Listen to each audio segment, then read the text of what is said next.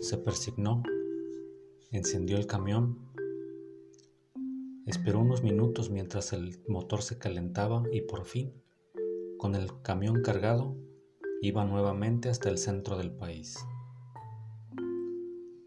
El día anterior estuvo hablando con su esposa y como de costumbre hubo reclamos de ambas partes.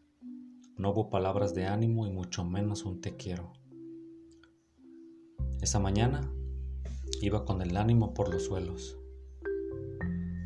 En uno de los semáforos, antes de salir de la ciudad, tomó su teléfono celular y mandó un mensaje de texto. Ya estoy de salida. Nos vemos pronto. Encendió la radio y dio un sorbo a su café. Por el camino, no dejaba de pensar en las tonterías que provocaron la discusión con su esposa. También pasaban por su mente las deudas que tenía que cubrir llegando a casa. Saliendo de la ciudad, el paisaje se volvió desértico, solitario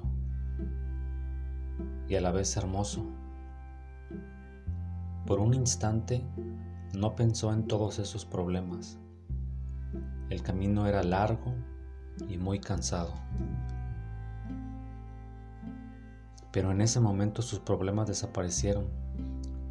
Ni siquiera sentía el calor porque era parte de él. Todo se volvió como un sueño por ese camino. Hasta que militares le marcaron el alto. Buen día, le dijo uno de ellos. ¿Hacia dónde va? Voy hacia Pénjamo. ¿Viene vacío? No, vengo cargado. ¿Trae sus documentos? Todo en regla oficial.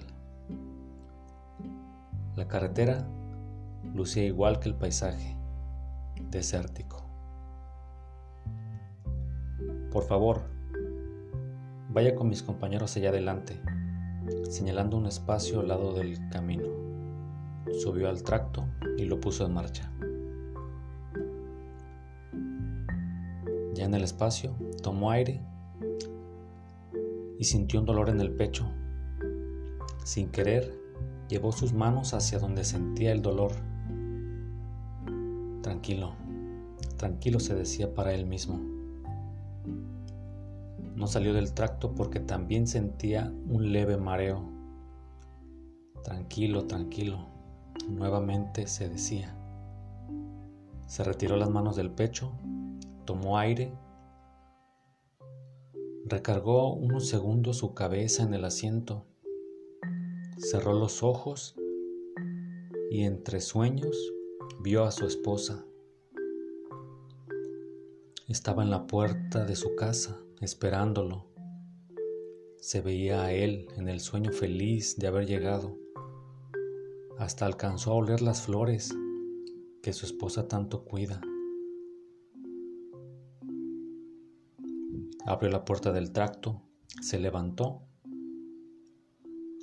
y sintió que había llegado a la puerta de su casa. Sintió el abrazo de su esposa, su olor, y con una, dulce voz le dijo, Joaquín, te amo. Al momento de caer al piso Joaquín ya estaba muerto. Joaquín murió camino a casa, chofer de 55 años de edad. Un paro cardíaco. Su esposa Socorro siempre lo amó.